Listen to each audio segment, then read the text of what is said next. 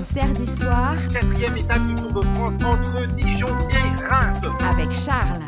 Saviez-vous que c'est en 1906 qu'eut lieu le premier marathon à Reims?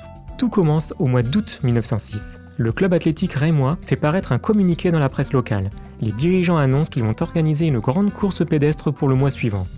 Ces dirigeants veulent offrir du nouveau en termes de compétition sportive et entretenir une émulation constante comme ils l'indiquent dans leur communiqué un certain monsieur Nouvion verse une dotation pour les nombreuses récompenses individuelles. Cette course est rapidement nommée Premier Marathon de Champagne.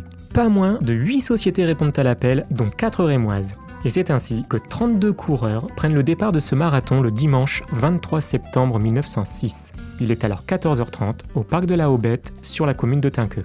Alors que de nos jours les marathons se disputent tous sur une distance de 42 km, à l'époque la distance est bien plus courte. Comme beaucoup de courses baptisées marathon, à cette époque elles se courent sur 23 km. Probablement pour des raisons d'organisation. Il faut savoir qu'une telle course nécessite la mise en place de points de contrôle et de postes de secours tout au long du parcours. Les coureurs arpentent donc les rues de Reims et se retrouvent au parc de la Haubette pour l'arrivée. Le vainqueur est un dénommé Broco, membre de l'Union sportive de Bazancourt.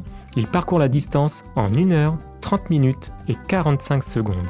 Le second est un Rémois, du Sporting Club Rémois, du nom de Bertrand, qui arrive tout juste 4 minutes après Broco. Cette journée est une véritable fête sportive, au cours de laquelle d'autres épreuves ont lieu, notamment un match de football.